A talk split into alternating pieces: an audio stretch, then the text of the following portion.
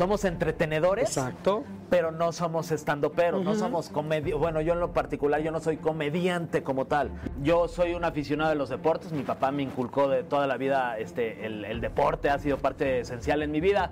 Que ibas a debutar en primera división, pero se te madrió la rodilla. Se me madrió la ¿Es rodilla cierto? y varias de... de- Se te de- cruzaron varias- Se me varios cruzaron chupes. varios, varios chupes. Tengo amigos muy borrachos que me llevaron por el camino del mal. No fui tan necesario para su proyecto y, este, y ellos tampoco para, en lo personal, para mi momento en la vida, pues tampoco era como que tuviera que seguir ahí porque era la cotorriza. Mijito, al grano. Pero pues estaba bien, entonces pues este llegué y nada, Pati, pues todo bien, pero pues ¿por qué no estoy ahí en los correos? Ya no voy a conducir ventaneando. Y me dice, mijito, a veces en la televisión así es. A veces estás y a veces no estás. Señoras y señores, arrancamos por fin. Si supieran lo que hay de esta mejor plática con el mismísimo caminero, Fergay. Eh, me aplaudo a mí mismo como un idiota. hermano. Primero que nada, Como un idiota me aplaudo a mí mismo. pero, me interesa que estás volteando a ver si las cámaras están funcionando. Si están funcionando, ya le pusimos rec. ¿Sí? Ya está. No hay foquito ahí rojo, ¿eh? O estas son más modernas Vamos a que no ponerles necesitan. en contexto a mis compañeros, a, a la, a la gente en estos momentos. Resulta que esta mejor plática ya la habíamos tenido como en marzo. Hasta lloré en esa, güey. ¡Hubo si- lágrima de Fergay! A ver si me haces llorar hoy, Rafa. Pero desafortunadamente se extravió el material. Sí. No apareció nunca, es por eso que estamos haciendo esta mejor plática.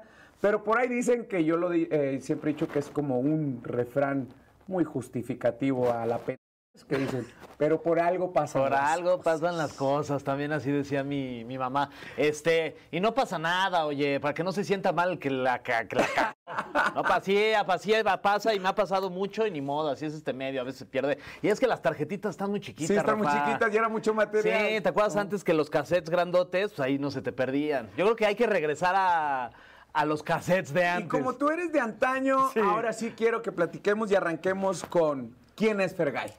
Ok, Fergay es un que nació en 1983 aquí en la Ciudad de México, muy cerquita de esta zona de donde estamos haciendo este- esta, esta entrevista aquí en MBS, en la colonia Irrigación. Ahí nací, una familia, dos papás increíbles que estuvieron juntos 46 años. Hasta que mi papá falleció hace dos años y medio. Eh, tengo dos hermanos, una hermana más grande, diseñadora gráfica, que trabaja en la revista Eres. Eh, tengo un hermano más chico que se llama Rafa, que es arquitecto. Este, y la verdad es que somos una familia súper unida. Eh, fui a cinco escuelas diferentes a lo largo de mi vida, pero no porque me corrieran, sino porque éramos familia muégano. Entonces mis primos y mi familia de pronto íbamos a una escuela y luego una tía decía, no, vámonos a esta escuela que es mejor. Ya íbamos todos de borregos. Entonces ya estábamos dos, tres años ahí y eh, vámonos a otra escuela que es mejor. Ya íbamos toda la familia gay ahí de borregos. Y este, yo soy un aficionado de los deportes. Mi papá me inculcó de toda la vida este, el, el deporte, ha sido parte esencial en mi vida. He jugado tenis, mucho fútbol. Boxeo, este, high alay, eh, de todo. Ahora sí un, que. un muchacho hecho a los deportes. O sea, que De eres- todo, hasta no, rugby eres, no eres bueno para todo, pero no eres malo para todo. Exacto, para todo le sé. Exacto. Me das una raqueta y juego bien. Oye, una y por ahí se domino. Que ibas a debutar en primera división, pero se te madrió la rodilla. Se me madrió la ¿Es rodilla cierto? y varias de... de- Se te de- cruzaron varias- Se me cruzaron chupes. varios, varios chupes. Tengo amigos muy borrachos que me llevaron por el camino del mal. Eh, jugaba fútbol a los 15 años. Me di cuenta que tenía ciertas condiciones para poder llegar a hacer algo dentro del mundo del fútbol. Eh, fui a hacer pruebas ahí a los Pumas en la cancha de tierra que está pegada a la cancha 2, que es donde entrena la primera división. Eh, tenía pa- 14, 15 años más o menos. Hice la prueba, fueron aproximadamente unos 3.000, 4.000 niños ahí buscando lo mismo que yo buscaba, que era ser parte de, de las fuerzas básicas de Pumas. Me quedo, eh, me quedé en un una lista de tres güeyes, y yo creo que éramos cuatro los que finalmente nos quedamos para, para entrar a las fuerzas básicas. Y ahí empecé mi sueño por ser futbolista profesional. Estuve dos, tres años en Pumas, me entrenaron este, pues, personajes muy importantes para Pumas, para la historia de Pumas. eh, que Muñante, por ejemplo, el Sobuca García, Domingo de la Mora, Chavita Ruiz, este, ¿quién más? Luque. Eh, ¿Quién más estaba? Me tocó una época en donde estaba el Tuca Ferretti en primera división. Sí. Me tocó también de pronto ahí te lesionabas y tenías que ir a rehabilitación y la rehabilitación era en el estadio, en Ciudad Universitaria, abajo donde están los vestidores y me tocó muchas veces estar ahí rehabilitando la rodilla al lado de Jorge Campos, de Gerardo Torrado, güey, de Joaquín Beltrán, este, en esa, en esa época de los Pumas y luego ya pues pasó lo que pasó, que al final pues este, pues no la esa es la, esa es la realidad, me fui ahí un ratito al Atlante, estuve ahí jugando hasta que mi papá me dijo, ¿sabes qué, güey? Este pedo está muy complicado, ya tampoco te lo estás tomando tan en serio porque el fútbol se requiere mucha disciplina, ir a los entrenamientos, ir a los partidos, descansar, dormir, comer bien, comer bien y, y pues yo descuidé ciertas cosas que a esa edad yo las veo y es normal, yo no tenía tampoco el hambre de, ay, de, de aferrarme a ser futbolista profesional, tenía la posibilidad de entrar a una universidad, que esa me la dieron mis papás, gracias a Dios, y me fui por ese camino, pero pues con Pero la satisfacción de haber jugado. Y escoges la licenciatura en comunicación. No, periodismo. fíjate. Periodismo. Sí, Wow. periodismo ahí en la escuela Carlos Septién García, ahí la que está atrás del caballito, que cuando fui a preguntar este informes que me acompañó mi papá, me acuerdo muy bien, porque yo soy fresa, Rafa, yo la neta soy Sí, fresa. sí, sí. Este, recuerdo que llegué a la, a la- a la calle de la escuela y dije, no mames, está bien culero por aquí. Aquí voy a venir. Aquí voy a venir diario. Y, Los- estaba- y los panchitos moneando en la esquina, güey, ¿no? Tal cual, literal. Era, estaba medio chunda la zona. Y este, y había un el edificio rojo, que es el edificio de la Escuela de Periodismo Carlos Septién. Y llegué con mi papá, pasar entre no pisar ratas, no pisar este vagabundos, este, chingo de periódicos, porque ahí al lado estaba Está el- lo de el- periodistas. está el tema de los periódicos, creo que estaba también el Excelsior, no me acuerdo qué periódico estaba por ahí. Entonces era un cagadero, o sea, esa calle estaba, estaba horrible y le dije a mi papá, de verdad, pa, no manches. Pues sí, quiero ser periodista y además yo quería ser periodista deportivo, porque justo dije, bueno, si voy a dejar de jugar calé. Te entiendo perfecto que pues no la armé, pero ¿qué es lo más cercano o qué es la profesión más cercana que me puede seguir de- llevando de la mano a- de- del fútbol? Y fue la de periodismo. Dije, bueno, pues ahí este, conozco a Rafa Puente, este, papá e hijo. Este, me invitaron una vez a ver cómo se grababan los protagonistas, cuando los protagonistas se hacían Se en la hacían tarde. En Imevisión, ¿no? En Era- Imevisión. Ajá. Ya, ya, ya había pasado ¿Ya era a- ya, ya era Azteca. Este, se hacían en la tarde y me invitó Rafa a ver cómo grababan. Ahí me presentó a toda la mesa, me presentó como su sobrino de, mira, José Ramón, mi sobrino, aquí está. Entonces yo vi todo el pedo de la magia, las luces, y dije, güey, está poca madre, porque aparte vi que todos llegaban en carrazos y dije, oye, que me sienten en una mesa a hablar de fútbol y además que te paguen muy bien, este es mi pedo. Entonces, pues voy a buscar una oportunidad, pues por aquí. ¿Qué tengo que hacer? Pues meterme a estudiar periodismo, pues para pues, por lo menos no llegar así de... Y se te dio, güey. Pero se me dio por otro camino, pero se me dio. Ajá. Entré a la Septién García, este, en el tercer sem hice el examen, me, me- aprobaron, este, me aceptaron en la universidad y en el tercer semestre eh, llegaron los de Azteca a hacer un casting para un programa eh, que se, del 2004 que se llamaba Desde Cero. Y este, Que era como una revista juvenil. era una revista ¿no? juvenil tal cual, como de- para buscar nuevos valores, nuevos talentos para la televisión, en conducción, en producción, este, detrás de cámaras, frente a cámaras. Hice el casting ahí en la universidad, me quedé con Alex Montiel. Eh, nos quedamos ahí para hacer el casting. Este güey me dijo, yo, Alex estaba, estudiaban juntos en la Estudiamos universidad. juntos en la universidad. este, desde el primer semestre nos. Ahorita está enojado conmigo. Ahorita te cuento. Ahorita me platicas eso. Este, en el primer semestre, pues, güey, ahí nos empezamos a llevar, traíamos el, el- el cotorreo muy parecido, ya sabes, este, pues la carrilla con la pandilla, luego, luego te vas haciendo como de amistades que dices, no mames, este güey es igual de culo que Sí, yo. Vámonos sí. a, Las vámonos a estupideces circulaban por la mente. Sí, vamos a sentarnos juntos, ese güey y yo, puta, pues nos sacaban diario de las clases a él o a mí, pero pues la verdad es que sí me hizo la universidad, este, el- mi amistad con Alex y con otros ahí también, pero pues con la de Alex fue muy, muy especial. Y este, hice el casting, me quedé, ese güey también hizo el casting. Yo ya me iba, porque yo estudiaba de 9 a 12 y a las 12 yo decía, "A la chingada". Mucha banda se quedaba ya a cotorrear, o luego se iban a comer, o luego se iban a echar unas chelas, la chingada. Yo la neta es que, pues, güey, iba a la escuela, cotorreaba en la escuela. Sí eran mis amigos y luego nos veíamos por fuera, pero no era, yo decía, no, güey, aquí ya no, me- no me quiero quedar aquí entre las... No era tu prioridad no era mi prioridad, yo desmadre. me iba y, güey, hacía deporte, tal, este, pues ahí convivía con mi familia o lo que fuera. Y este, hice el casting para, la, para este programa desde cero, me quedo, paso una prueba, me quedo, pasa otra, me hablan, vete a Azteca, XY, hago tres, cuatro castings más y me quedo en este programa que se llamaba Desde Cero. Cero rating, por eso le pusieron. Produ- ¿Producido por quién? Producido, chéquense nada más por quién producido, por eh, Toño Hermida y de la mano con Esteban Macías. No, qué par, Qué par, eh, qué peligrosos ese par, ¿eh? Discípulos de la señora Chapoy. Sí, sí, pues son hijos pródigos de la señora Patti Chapoy. Este, son de la primera generación esta de periodistas jóvenes nuevos de espectáculos y que les dieron la oportunidad también mientras hacían en medio del espectáculo, reporteaban para Ventaneando, etcétera, les dieron la oportunidad y les daban este proyectos para producir.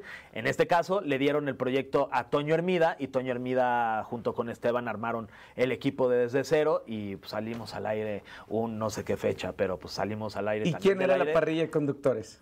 En los conductores éramos. Está la prim- o sea, pues los primeritos que entramos, porque luego salían y luego me metían a más, era Rafa Sarmiento, que era Ajá. el que ya estaba consolidado. base? El que llegaba y repartía el queso, pero querían a alguien ya, ya hecho ahí en el programa para, pues, por lo menos poder dirigir bien el programa. Tú sabes que Sí. la primera vez que sales en televisión estás hecho un idiota. Sí, sí, sí, bueno, en mi caso, güey. Yo era malísimo. A lo mejor tú, tú ya lo traías toda la, toda la onda que hacían ahí, este, tú, Omar y, y, este, y el Perico. Pero sí, en mi caso, sí era como todo idiota ahí, todo nervioso. Porque aparte yo quería hacer periodismo deportivo, entonces yo veía que estos güeyes se vestían de traje, hablaban serio. Entonces, no, güey, me dijeron, a ver, relájate, cabrón, este es un programa de chavos, de, de, de pachar de madre. Y ahí lo entendí y dije, ay, pues sí, aquí estoy haciendo Es como en la escuela. mamada. Es como en la escuela, güey. Sí, sí, sí, Ajá. tal cual. Y entonces estaba Jimena Pérez, la Choco, La Choco. que desde ahí nos volvimos brothers. Este, Ahora esposa de Rafa Sarmiento. Ahora esposa de Rafa Sarmiento, se conocieron ahí. Este, yo fui como parte ahí también de, de- Del de- Cupido. del, el del escupido, ¿no? Porque también Rafa ahí andaba con otra ahí, no sé qué, pero luego yo me enteré que esta, entonces yo le decía no sé qué. Entonces ahí yo andaba ahí Claro. ya metido en ese cagadero. Yo, este, yo no andaba con nadie, la verdad, en esa época. De ahí, del Pero programa. aparte, güey, eras galancito. Digo, la Nah, percha, estaba- la, te- la tez de tu piel te, te, No, te pone sí, en, me- en- en un tabulador fíjate, arriba, güey. Me iba bien, ¿eh? Me iba Sí, bien, sí, la neta sí tenía acá mi pegue. Este, yo tenía una novia por fuera que era, este, saludos a Cas, que increíble, en esa época era mi, era mi novia, este, ya luego se volvió una actriz muy famosa. Este, y eh, estaba Ivette Hernández también, que ahorita la pueden ver ustedes en, creo que está en ESPN. Estuvo mucho tiempo Hablando de GTN3. artes marciales mixtas, Exacto, ¿no? Está ya ajá, en artes marciales mixtas. Está, mm, ¿quién más estaba? Ricardo ¿Romina no Casares también, Romina Aranzola, que también estuvo mucho tiempo ahí en este en Hit M3 con Shani Caspe, eh, con Regina y bueno, pues se pasaron también varios. Pero sí, de los que digamos que empezamos ese programa y que más o menos pues le seguimos ahí, pues estaba Ricardo Casares también entre una Que época. por ahí. cierto, qué comentario se acaba de aventar el buen Ricardo con, Ah, con con- lo de Laura, ¿verdad? Quiero que sea 28, Ya ¿no? quiero que ya me urge que sea 28, dices, pinche Ricardo. Pero bueno, en Ah, fin. yo le- quiero mucho a Laura, Ricardo. Por favor, pórtate bien con ella. este, y bueno, éramos pues varios así que pues más o menos seguimos el camino. Otros tantos estuvieron, se lo disfrutaron, se dieron cuenta que pues que eso no era lo suyo. Pero fíjate, bye. Fer, estás hablando de ahora puro consagrado ya como conductores, ¿no? Cuando en esa época era difícil. Era bien Era difícil. ser reconocido. Estamos Sí. hablando década de los noventas, finales de los noventas, principio de los 2000, 2000, ¿no? Sí, 2003, por Ujú. ahí más o menos. Más sí, o sí, menos. ¿no? Y ahorita cada quien ya tiene su futuro, bueno, su presente bien asegurado, pero en ese momento tú dijiste desde cero cuando el programa no lo veía nadie. Y de ahí viene la evolución, ¿no? Obviamente se desmembrana ese programa que no funcionó y caes en el 10 top. meses duramos al aire. En el top, ¿no? Creo eras el hit em- No, no es Me- no, me habló primero Esteban Macías para hacer un programa que se llama Fútbol Fama, luego Famosos en Jaque. Y en Famosos en Jaque como que yo ahí ya empecé a, a echar pues, más cotorreo, entonces pues Es donde te echa el ojo la señora Chapoy. ¿O quién te echó el ojo primero? ¿José Ramón? no, no, no. O espectáculos. Espectáculos. Me quedé en espectáculos. Desde cero era parte también de la fábrica de espectáculos. Entonces, pues ahí ya Pati ya, o sea, digo, no sé si me ubicaba, seguramente, pues con tanta gente que trabajaba Pero ahí. claro que te ubicaba, porque recuerdo también que te sentaste Alguna vez. en la sala de Ventaneando, güey. Estuviste sentado en la sala de Ventaneando. Pudiste haber sido el Pedrito Sola o el Bisoño en la Hay- actualidad, ¿no? Hay una que me da mucha risa, hay una nota que sacó TV Notas, Ajá. que pone el siguiente Daniel Bisoño. Yo, no se pasen de nada, güey. ¡Qué halago! Con todo ¡Qué halago para Daniel, Bisoño, ya quisiera yo. Sí, sí, no, sí. pues imagínate cuánto tiempo lleva ahí eh, ventaneando sentado en la sala y este, y yo, no mames, o sea, ojalá duré un mes, un mes estuve Pero ahí. platícanos por qué duraste. Bueno, primero platícanos cómo llegaste a sentarte ahí. Me habló, se va Ricardo Casares a la isla y me acuerdo que yo estaba ahí en mi escritorio ahí como escribiendo alguna dejada que me habían pedido y pasa al lado de mí Pati Chapoy y me dice, mijito. Y yo, "Ay, ¿qué pasó, señora? Este, vas a partir de mañana en Ventaneando en lugar de Ricardo. Prepárate. Y yo, ¿qué? Así te dio la Sí, noticia. así, güey? así, güey. Y yo, ¿qué? Y ya luego, pues con Iyari, con, la, con su gente, ya me dijeron, pues sí, güey, mañana empiezas en Ventaneando, este, pues vente, ahí te checamos lo de tu ropita y la madre, pues y empecé en Ventaneando de ¿Sí la se te nada. subieron? ¿Sí se te No, subieron la pero hasta acá, güey, Sí. mira hasta cómo me quedaron acá en la frente, me lo hicieron más grande. Este, sí, sí daba, sí daba culish. O sea, sí, al principio sí era así de, pues, estar sentado en esa sala con Patti, con Pedro, con Daniel, en ese entonces estaba Tala, estaba Jimena, que pues ya, ya la conocía perfecto, este, sí, güey, sí daba, sí daba nerviecillo, la neta es que al principio sí también estaba bien tarado, y luego dije, ¿sabes qué? Me voy a, a, a relajar, un día me puse ahí al aire a cotorrear, O sea, salió una nota de que alguien la habían cachado de que había fumado entonces con Daniel ahí nos pusimos, sí, le jaló el hilo al papalote, sí, le, le hizo no sé qué, sí, empezamos ahí a tirar. Modismos muy coloquiales. Modismos muy coloquiales, güey. Y dije, bueno, pues con Daniel ya, pues acá traigo un cotorreo, este, está divertido. Y dije, pues también me voy a relajar y ya, que pase lo que tenga que pasar. Y pues no pasó mucho, esa es la realidad. Estuve un mes y medio ahí. Pero un mes en ventaneando, güey. Sí, estuve un mes ¿Sí y medio. pensaste que dijiste, ya estoy del otro lado, ya me voy a quedar Sí, aquí? pero la cajeteé yo, la verdad. Siento que yo la, la, la cagué porque yo ganaba. La, la realidad es que yo ganaba muy poquito en el programa, en el, hacía top ten al mismo tiempo. Ajá. Entonces a mí me pagaban muy poco para ser conductor de Como un programa conductor de de, Top. Ten Como conductor de y top como ten. redactor de, o generador de contenido de Ventaneando, ¿era como un paquete? No, en- para en Ventaneando no me. Nada. Yo, mi sueldo era solo lo de, lo Top de ten. Top Ten. Entonces yo dije, oye, pues es que ya también estoy haciendo esto de Ventaneando y estoy haciendo Top Ten. Pues voy a hablar con Patty para ver si hay manera de que me le pueda subir ahí un Sentiste el empoderamiento de la No, sala, güey. Dije, yo ya estoy aquí. Ya estoy aquí. cabrón, yo, a mí, yo, yo, paguen, ya quiero mi chofer. Entonces, güey, pues dije, pues voy a ir a hablar con Patty, ¿no? Pues no pierdo absolutamente nada. Entonces fui a hablar, le toqué ahí en la oficina, estaba Patty y me dijo, pásale, mijito. Y yo, ¿qué pasó, este Patty? Oye, fíjate que, pues es que ya estoy ahorita en ventaneando, quería ver la posibilidad de si le pudieran subir tantito a mi sueldo, pues estoy ganando esto en Top Ten, que la neta, pues, o sea, pues, vivía con mis papás y me alcanzaba nada más, pero pues quería ganar Sí, más. pues, claro, Oye, es siempre aspiracional, bien, es pues, aspiracional. ganar bien. Y este, y, ah, sí, mijito, sí, sí, sí. Entonces, pues dije, ay, bueno, pues me salí. Y al día siguiente llego a checar la- el llamado que te lo mandaban por correo de vas a estar, porque aparte hacíamos Ventaneando América y Ventaneando México. Entonces al día siguiente llego a checar mi llamado y no salgo ni en Ventaneando México, ni en Ventaneando América, ni, ni casi casi ni en TV Azteca ya, ¿no? ¿Sí pasó tu gafet? Y yo, sí pasó, güey, pero pues ya solo hacía lo de, lo de Top Ten y yo, oye, se les habrá olvidado que, que, que, pues me acaban de meter y llevo, a lo mejor llevaría ahí dos semanas. No fue luego, luego, tampoco Ajá. fue de que al día dos ya así de... "Oye, Ah, Pati". bueno. Sí, sí. Ah. Fue a las dos semanas. Llegué y este, entonces pues otra vez digo, no, pues no parezco, pues voy a ir a preguntarle a Pati qué pasó. Y obviamente yo ya pensando de, uy, creo que ayer lo que le dije de que si me podían subir, siento que a lo mejor como que le, no, le chocó un poquito. Entró a la oficina y ya yo, Pati, este, eh, es que estoy viendo que, no, pues ya sabes, estaba ya en los correos, checando ahí mi correo, pero ¿cómo estás? ¿Bien? Mijito, al grano. Pero pues estaba bien, entonces pues este llegué y nada, Pati, pues todo bien, pero pues ¿por qué no estoy ahí en los correos? Ya no voy a conducir ventaneando. Y me dice, mijito, a veces en la televisión así es. A veces estás y a veces no estás. Y, y yo, pum. Y yo, pero pues llevo ahí dos, tres semanas, Pati. Y me dice, pues así es la televisión, mijito. Y güey, gracias. Me paré y me fui, güey. Me salí. Y obviamente yo así de, no, pues... Los no. que en algún momento se te habían subido hasta acá. Se me bajaron fueron hasta acá, arrastraban, Sí, ¿no? sí, sí. No quisiste indagar ya con la raza, con Bisoño, con... Oye, ¿qué pasó? No les ha dicho nada, ya, no, nada. Dije, ya me voy a quedar callado porque si le sigo así poniendo el dedo en la llaga va a estar peor. Y con todos me llevaba perfecto, que me decían, ojalá te quedes. O sea, sí, ah, sí varias veces Daniel y todo el equipo sí me decían, güey, ojalá que te quedes con nosotros porque la neta está divertido y así. O sea, sí tengo recuerdo de que me decían, güey, estaría Claro. claro. madre que sigas con nosotros. Pero pues a partir de, a lo mejor no fueron dos semanas, porque sí estuve como un mes.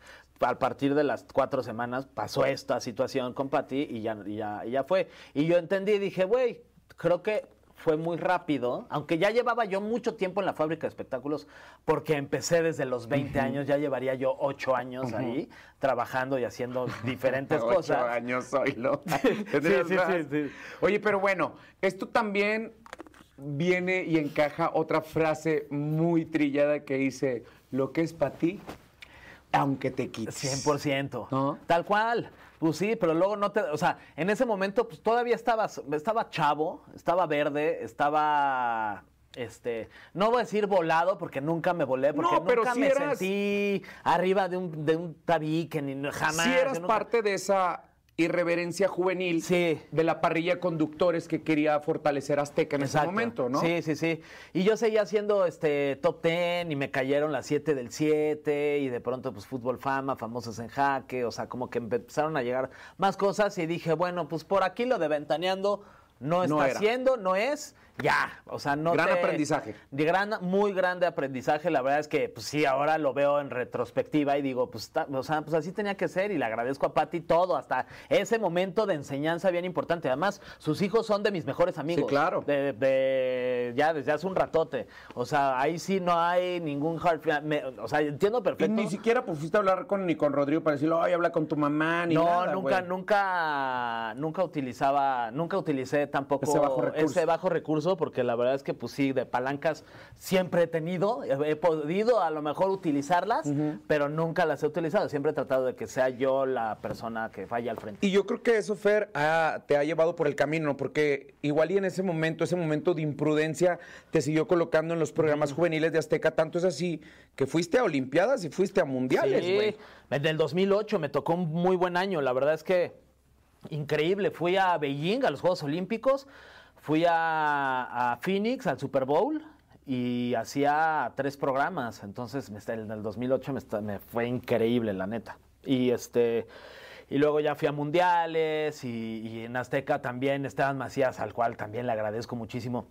Me dio muchos junkets para ir a hacer entrevistas a, a, pues, a los de las películas. grandes del los- cine, A los grandes del cine, que esos eran unos viajes increíbles porque pues, te llevaban a Nueva York al mejor hotel, te llevaban a Los Ángeles al mejor hotel, Miami, a los mejores lugares, a los mejores hoteles, entrevistando y platicando con las celebridades más perras del mundo. Y todavía te pagaban. Lo y que además decías, te, y te pagaban, pagan, sí, ¿no? sí, sí. Y no gastabas allá más lo que te quisieras comprar, porque pues, las comidas eran gratis. En el hotel yo pedía mi club sándwich, hasta, hasta veía dos películas en la tele. Pero todo eso también, Fer, bueno, te colocó en los cumbres, en la, en la cumbre de, de, eh, la parrilla de conductores de, de Azteca, de los juveniles, pero de repente, así como estás arriba, ya no volvimos a ver nada No, de top de, de Fergay, porque creo que lo último que hiciste, incluso también ahí fue donde conociste a Capi Pérez, ¿no? En, en Top Ten, En Top hacíamos Top Ten, acá Capi lo traen de Aguascalientes, este, yo lo veo y le digo a Esteban, güey, no, está cagadísimo este güey, hay que ver si hacemos algo. Sí, sí, sí, ya está en la fábrica, ahorita vemos qué organizamos, le echan un ojo, le echó un ojo, lo trajimos a, a Top Ten para que hiciera una, Nota una- grupera, creo, una ¿no? sección grupera, entonces iba, entrevistaba o, y, y llegaba conmigo y presentaba la nota y nos cagábamos de risa, este, y ahí nos volvimos muy buenos compas. A partir de ese momento nos volvimos muy, muy buenos amigos. Pasó un poco de tiempo y de pronto hubo una época en la que hicieron una limpia en Azteca, así de...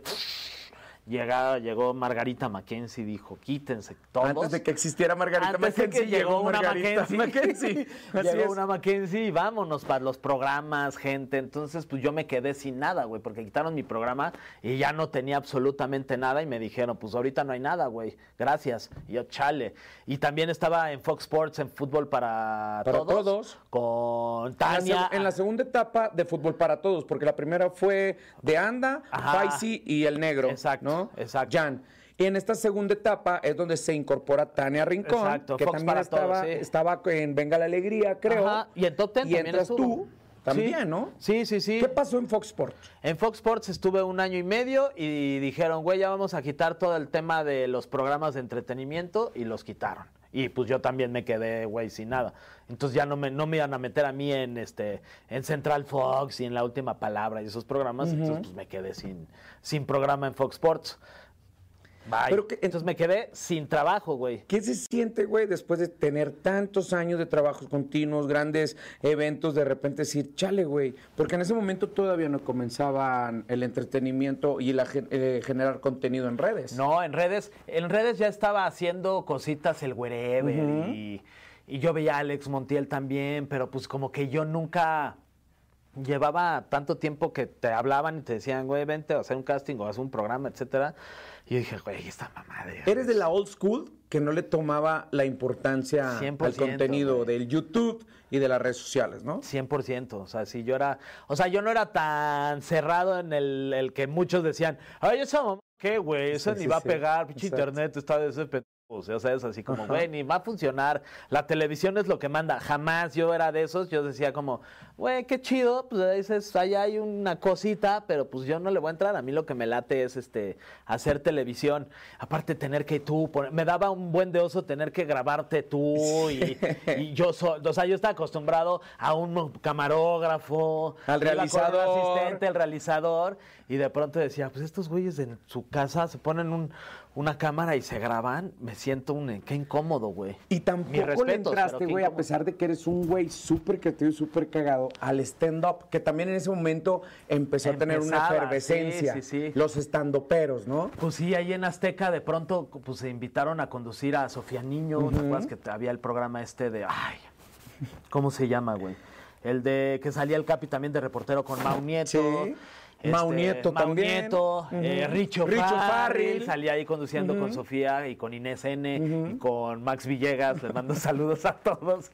Este, pues ahí andaban en este programa y ahí empezaban a meter a, a comediantes, pero yo tampoco, o sea, como yo siempre, es siento que tú y yo tenemos como parecido ese tema de hemos hecho entretenimiento, somos entretenedores Exacto. Pero no somos estandoperos, no somos comedi bueno, yo en lo particular yo no soy comediante como tal. Y que Soy- si te pudiera, si te subieran a un escenario hacerlo, nos saldría sin problema una rutina. Sin ningún pero pedo, No para ya. dedicarnos al 100% a eso, ¿no? Ya lo hice, tomé un curso ahí con el tío Robert, me fue muy bien, de 25 quedé en segundo lugar, la verdad es que me Muy fue muy bien. yo escribí mi rutina, ahí la tengo, no lo, no lo descarto, pero ya también ya me da esta, esta pálida, perdón que lo diga, pero me da mucha hueva tener que ir un martes ahí a probar mi material hueco cuando yo quiero estar con mi esposa viendo Survivor, güey. Exacto. Entonces ya me da pálida eso. Si de pronto ya les he dicho a dos, tres amigos así de, güey, Mau Cuando tengas por ahí, ya cuando tenga bajada mi rutina, ya la tenga bien ensayada y todo, que creo que está muy cagada, que, que en los ano- aquí en mis anotes, aquí en mis anotes pongo como cositas que se me Pendientes. van a Ajá, sí, Ajá. pongo como cositas que se me van ocurriendo. Entonces, pues ya tengo escrito ya un, un buen, este, una Ay, buena rutina. eso son muy similares, estamos igual. Una buena rutina, pero pues todavía me, me falta el. Ok, ya bájala, ensáyala y súbete a, a un escenario a, a probarte, güey. O que te invite a alguien a probarte, el Capi, Mau. Pues los amigos que he hecho en este pedo. Eres un güey que cae bien. Ah, te ¿no? agradezco, Rafa. Y, y- y estás hablando ahorita de grandes personalidades, ¿no? Estuviste en la boda de Mau Nieto, güey. No fui. No, No te- bueno, pero fuiste No fui. convocado. Sí, sí me invitó el Sí. Mau. No fui porque me fui a un concierto a Los Ángeles. Pero sí, sí estaba invitado y sabes que a mí me encanta el chisme y no pude enterarme bien del chisme de primera mano. Era lo que tienes bien, pudiste haber estado en primera fila con lo que pasó con. Richie. Buen amigo tuyo también. También es, es amigo, no, no lo consideraría como de una relación muy cercana, pero pues sí, nos conocemos desde hace muchísimos años, justo desde esta época. Antes en el hormiguero, Richie y yo íbamos a tener En una el sec- hormiguero, En el claro. hormiguero, Richie y yo Con íbamos Mau a tener- Mancera. Con Mau Mancera vamos a tener Richie y yo una sección juntos, en donde íbamos a llevar las portadas de unas revistas y vamos a hacer ahí una- un cotorreo ahí con Mau Mancera y vamos a ser parte del programa. Al final ya no se armó, yo seguí ahí en Azteca haciendo otras cosas, Richie creo que se fue a este programa, pero pues sí, tengo muchos, muchos amigos, la verdad es que me gusta tener muchos amigos, soy un güey que con- se considera pues un güey muy alivianado y, Y con lleva bien con respecto todos. a ese tema, ¿qué crees que le pasó a Richie, güey? Muchos han dado su opinión, muchos están a favor, muchos están en contra de cómo reaccionó en ese momento. Pero pues sabemos que no es un pedo de los dientes para afuera, sí es un pedo que se tiene que aventar un clavito para atrás, tanto es así que pues su familia ya puso atención en Sí, ese tema, ¿no? fue muy triste, ¿no? O sea, Sí. a mí me, me dio mucha tristeza, o sea, porque yo justo en la noche estaba regresando de, de este festival y vi un tuit que Richie ponía de lo- nos vemos a las 12 eh, porque Para voy a hacer un live, cabrón. Y decía algo de Dani Sosa y así, con Dani también me llevó muy bien. Decía algo de Dani y yo, güey, le dije a mi esposa como, a las 12 va este güey va a hacer un live, pero pues me imagino que ha de ser un live de cotorreo de algo que pasó en la boda o como que nada más a lo mejor está queriendo Y llamar la fuiste de atención. chismosito. Que por supuesto, estaba a las 12 con mi celular así. Pues, güey, de pronto, pum, sale Richie. De estar acostado en tu cama viéndolo así. No, no, no, no, no, no, fue de what the. ¿Qué pedo? Y pues ya pasó todo lo que vimos que pasó. A mí me dio, la verdad, en lo personal, me dio mucha tristeza ver a Richie en esa situación porque me parece que es un, una buena persona. No, no quiero decir que por esto sea una mala persona, No, sino no, siempre he considerado que es una buena, una buena Como para persona. verlo es en una esas bestia. Y condiciones, ¿no? Sí, daba, daba como mucha tristeza de, ay, que me encantaría poder hacer algo para ayudarlo. Este, se está poniendo en una situación muy fuerte, muy difícil, muy vulnerable, muy difícil de pronto de poder reconstruirse, que ojalá que sí, y que esté bien. Y sí fue muy, puta, sí, la, la- salud mental es un tema bien complicado. Yo, gracias a Dios, sí he tenido mis cuestiones de, de ansiedades, de depresiones, de tristezas, pero no en un grado como, en el de, como el de Richie, que se veía que estaba totalmente roto roto, roto. O sea, me parece que lo que detonó para que se convirtiera en lo que, en lo que vimos es el tema de que no lo hayan, de- que, que él, él haya creído que sus amigos le estaban dando la espalda. Y ojo, porque también el buen Alex Fernández lo ha comentado, ¿no? El que nos dediquemos a entretener y hacer reír a la gente no quiere decir que estemos bien emocionalmente, Siempre. ¿no? Claro. Y además, pues evidentemente, pues en tu celular y en tus historias subes cosas que, con las que siempre estás chida. No subes cuando estás llorando un lunes en la mañana porque pues te, te- te- soñaste con tu papá, ¿sabes? Como con esas cosas, pues no, no las subes. Porque también, me, o sea, me digo, me daría mil cringe subirme así de güey. Pero, pero pues sí, sí, hay que tomar muy en cuenta que la salud mental es súper importante y quien, quien se sienta quien se sienta que necesita ayuda, pues que levante la mano. O quien se sienta también que ya está del otro lado y que yo no necesito esos pedos, también, pues aguas con eso, ¿no? Porque el foco se prende de volada. Yo jamás pensé que iba a poder tener una ansi- ansiedades o depresión o de pronto no poder dormir, ¿no? Y, y me ha pasado, ¿no? En, en- en todos, todos me parece que hay que echarle un ojo porque todos tenemos una, un, un pasado en donde de pronto pues hay cosas que te siguen retumbando en el corazón. Y como bien lo, lo, lo habíamos mencionado, ¿no? Eres un, eres un güey hecho en casa, eres un güey familiar. Los que seguimos este, tus redes sociales sabemos que estás con tus sobrinos, güey, que los ves como si son tus hijos, que los fines de semana estás con tus hermanos o en casa de tus papás. Y precisamente el tema ese, la figura paterna para ti, bien lo dijiste, era como, como tu ancla, era lo que te mantenía, te llevó de la mano a la universidad, güey. Sí. No, o sea, estamos hablando, y no quiero aventarme el clavadito que seguramente estuvo contigo en la primaria, en el kinder, era el clásico señor que estaba cuando salías vestido de árbol en el kinder, güey. Y de repente ya no estuvo contigo. Y, y- y tu, coraci- tu corazoncito se te apachurró, Sí. pero seguías trabajando, seguías generando. Qué difícil parte eh, saber que alguien ya no va a estar contigo físicamente y que, y que forjó contigo pues muchísimas cosas, ¿no? Es bien difícil porque además esta persona se, que se convierte en no solo tu padre y la persona que te ha enseñado todo, sino se convierte en tu persona favorita y tu mejor amigo, o sea, la persona con la que quieres estar siempre. O sea, yo ya de pronto era de, güey, ya me vale, ya no quiero ir a comer con mis amigos, yo quiero ir a comer con mi papá para echar unos tequilas y cagarme de risa. Además, pues mi papá siempre fue un, un gran papá, eh, siempre lo he dicho, ¿no? O sea, si yo voy a ser papá y si yo fuera la mitad de buen papá que fue mi papá para mí, mi hijo va a tener muchísima suerte, o sea, sí va a ser una persona, o mi hija, ¿no? Van a ser muy suertudos de tener un papá así y pues yo tengo la fortuna de tener al mejor papá y no lo digo de Dios, o sea, sí, realmente sí tuve a un papá espectacular, presente, divertido, amoroso, eh, me educó, creo que me enseñó, me dio valores, o sea, sí, un papá con una, o sea, un sentido del humor espectacular,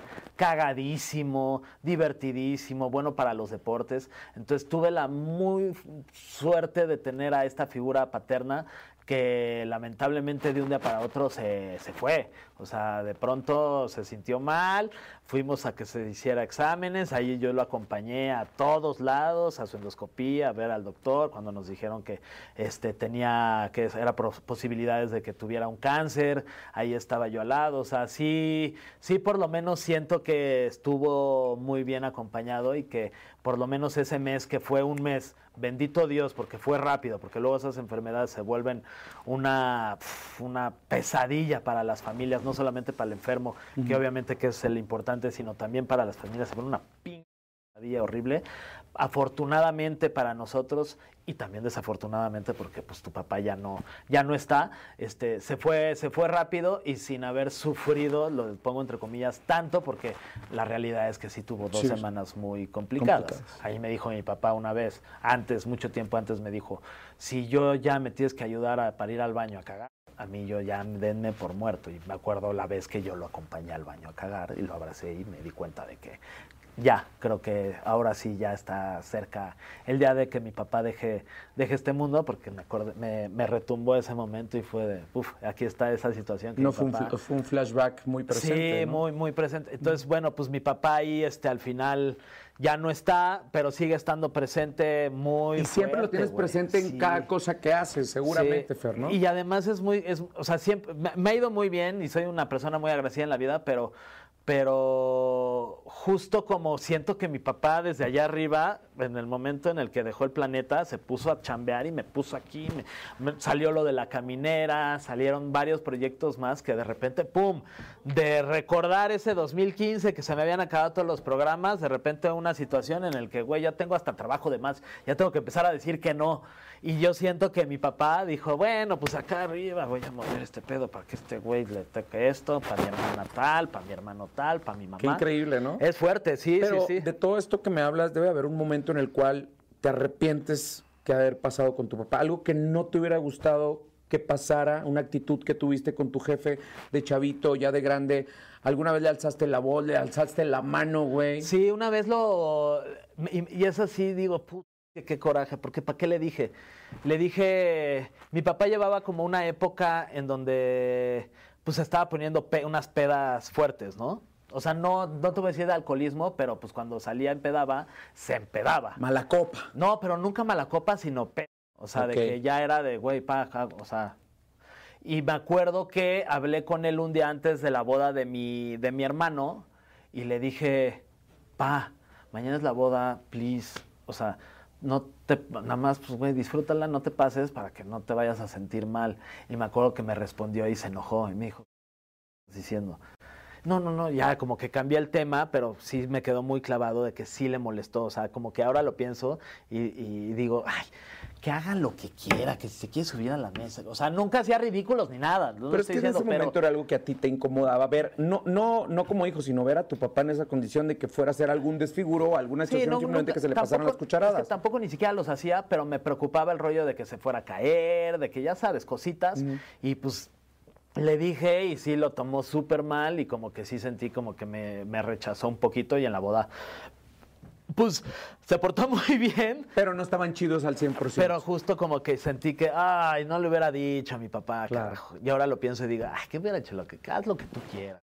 Otro momento de aprendizaje en la formación de Fergay. Sí, totalmente. totalmente. Eres un güey que ya tiene rato viviendo con tu pareja, que ya están casados. Sí pero que pues ya para el tiempo ya para que hubieran tenido tres o cuatro peladitos, ¿no? Sí, pues ¿Le este sacas al, a la paternidad? Porque al matrimonio no. ¿A la no, no, no. Les tiré la liga al matrimonio, pero ya, ya, se, ya se armó. Sí. Eh, a la paternidad, no, me muero de ganas de ser papá, es la, o sea, esa es la verdad, me encantaría ser papá porque, te digo, justo siento que va a ser algo que en mi vida va a llegar a llenar un, un pequeño vacío que tengo ahí en el corazón por la ausencia de mi, de mi papá. No lo estoy haciendo por eso, pero sí siento que, güey, que voy a ser un papá, pues, divertido. Tengo muchas ganas de, de, de, tener un hijo, una hija, lo que venga, que tenga salud y no me importa. Este, Annie es la que andaba un poquito más renuente de que, ay, no sé, tal, y ahorita ya está más convencida. Solamente estamos esperando este año a irnos de viaje. a hacer un viaje ahí, porque además pues, no se quiere ir embarazada porque vamos a hacer un viaje en donde pues comes, comes mucho todo. pescado crudo. Y tomas de todo.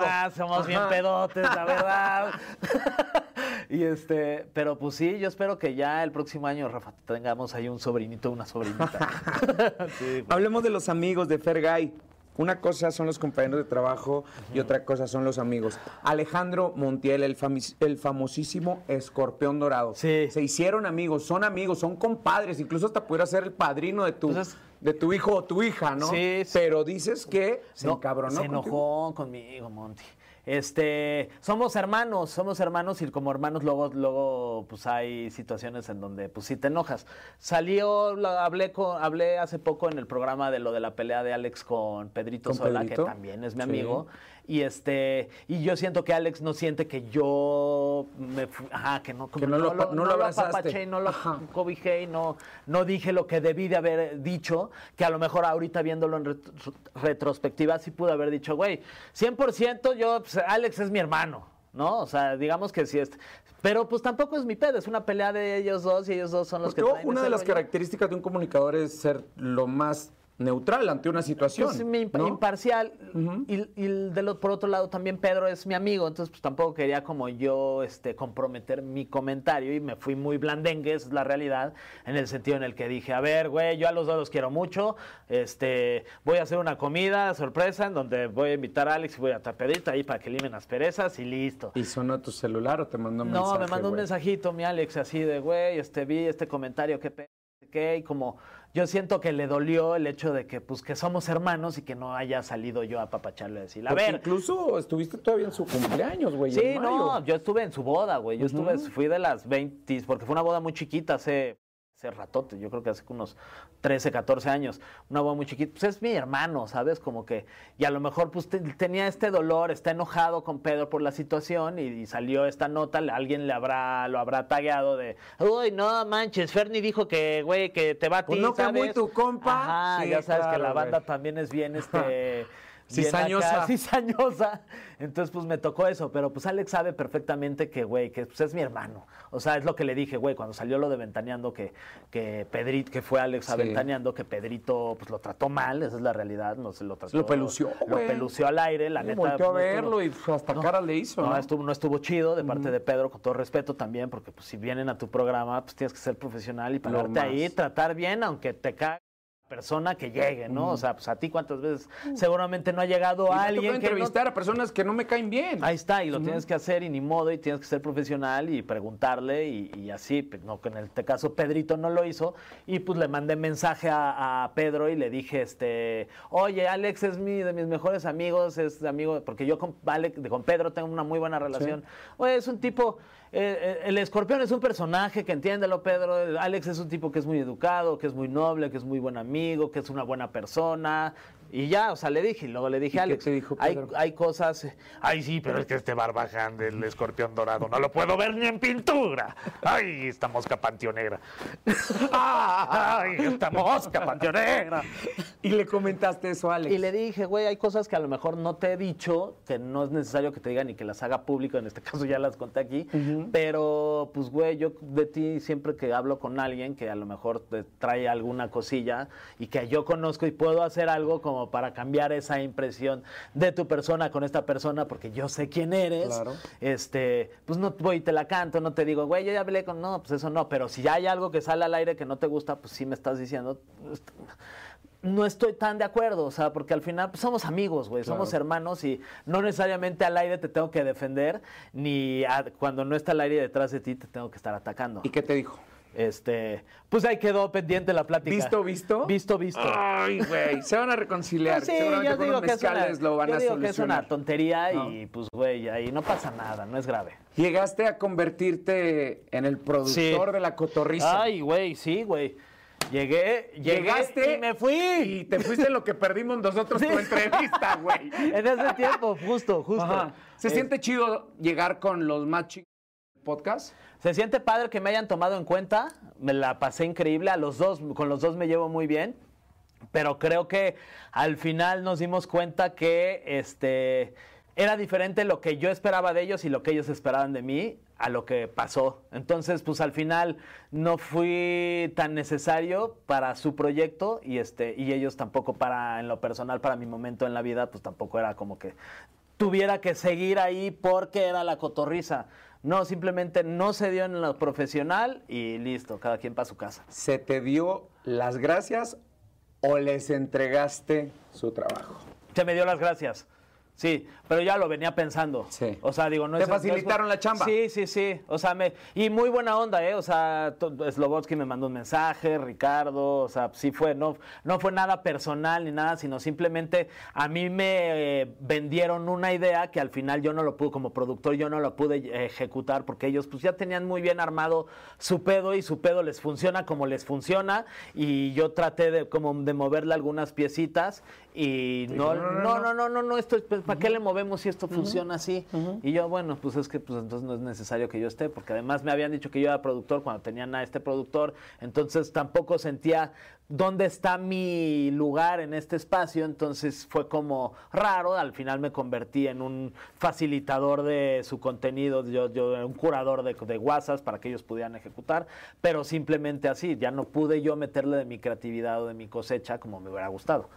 A diferencia de la Resolana. La Resolana eres un generador de contenido Es- del Capi. sí. A pesar de que está Jimena Wilkins y que está el buen Zamora, pues, güey, tú eres el, la mano del Capi, güey. Soy su, soy, sí, se podría decir que soy su mano derecha, soy el Scottie Pippen del Jordan. Sí. Este, y pues ahí yo le, le pongo los pases y Capi decide si se avienta uno de tres y si la clava. A diferencia si de lo que se hace en. Cotorriza. Acá tenías el puesto, pero no tenías la libertad de mover el juego. Sí, no. Y acá no tienes el puesto, pero tienes libertad de hacer lo que te encanta, güey, que es Sí, es el- entretenimiento, ¿no? Que es el contenido, es pensar en una estupidez, platicarla con el Capi, que me diga, güey, está poca madre, porque pues todo lo tiene que aprobar este güey, ahí le, le- le hago las propuestas y me dice, va, hagámosla. Y la parte padre, que a mí yo disfruto mucho, es, ya está la idea en papel, ahora hay que bajarla, ejecutarla y que al aire se vea divertido. La caminera. ¿Sientes que es mejor etapa con Tania Rincón que con el Capi?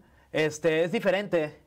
Es una etapa diferente, no mejor ni peor, simplemente es diferente. Creo que los dos son extraordinarios comunicadores. O sea, el Capi me parece que es un todoterreno. O sea, me parece que dentro de lo que hace es el mejor. Porque es este, es muy buen conductor, es un comediante extraordinario, es muy buen entrevistador, se ha convertido en un todoterreno, entonces me parece que el Capi está en otro nivel, en otra liga en este momento. ¿Y Tania? Y Tania también me parece que es la conductora, o sea, es la conductora más importante de los matutinos y, y además es muy buena amiga mía también. Y tenerla a diario, y además en una faceta en donde dice las cosas que dice, es divertidísimo. Es Porque en la mañana está de señora bonita y en la tarde está ya como un albañil. ¿Pudieras Sí, describir que Tania es Con como para los albañiles. un dude en un hermosísimo cuerpo de Sí, mujer? hermosísimo, además. Este, Sisísimo. sí, sí, sísimo. Ay, hasta nervioso me puse, Rafa. Este, sí, sí, sí, sí, es un compa, es un compa, es estar cotorreando con una morra guapísima, inteligente, pero que tienes este, esta libertad de poder tirarle guasas y además con, ella tiene la habilidad también de contestártela rápido y de mejor nivel. Hablas maravillas de tus compañeros, hablas maravillas de todo el gran trabajo que has hecho durante pues ya casi tres décadas de dedicarte al entretenimiento en las dos facetas, al frente como atrás. Pero no te echas porras a ti mismo, güey, y eso habla de tu gran corazón y de tu gran profesionalismo que tienes. Eres un chingón, Fergay. lo agradezco. Y me da muchísimo gusto que me haya regalado estos minutos para la gente de las redes de la mejor en la mejor plática, güey. Qué chingón. Vienen cosas muy buenas para ti y, y qué gusto me da escucharte. Que no en lo profesional, porque ya lo has logrado casi todo. En lo emocional y en lo personal. Dios te bendiga, cabrón.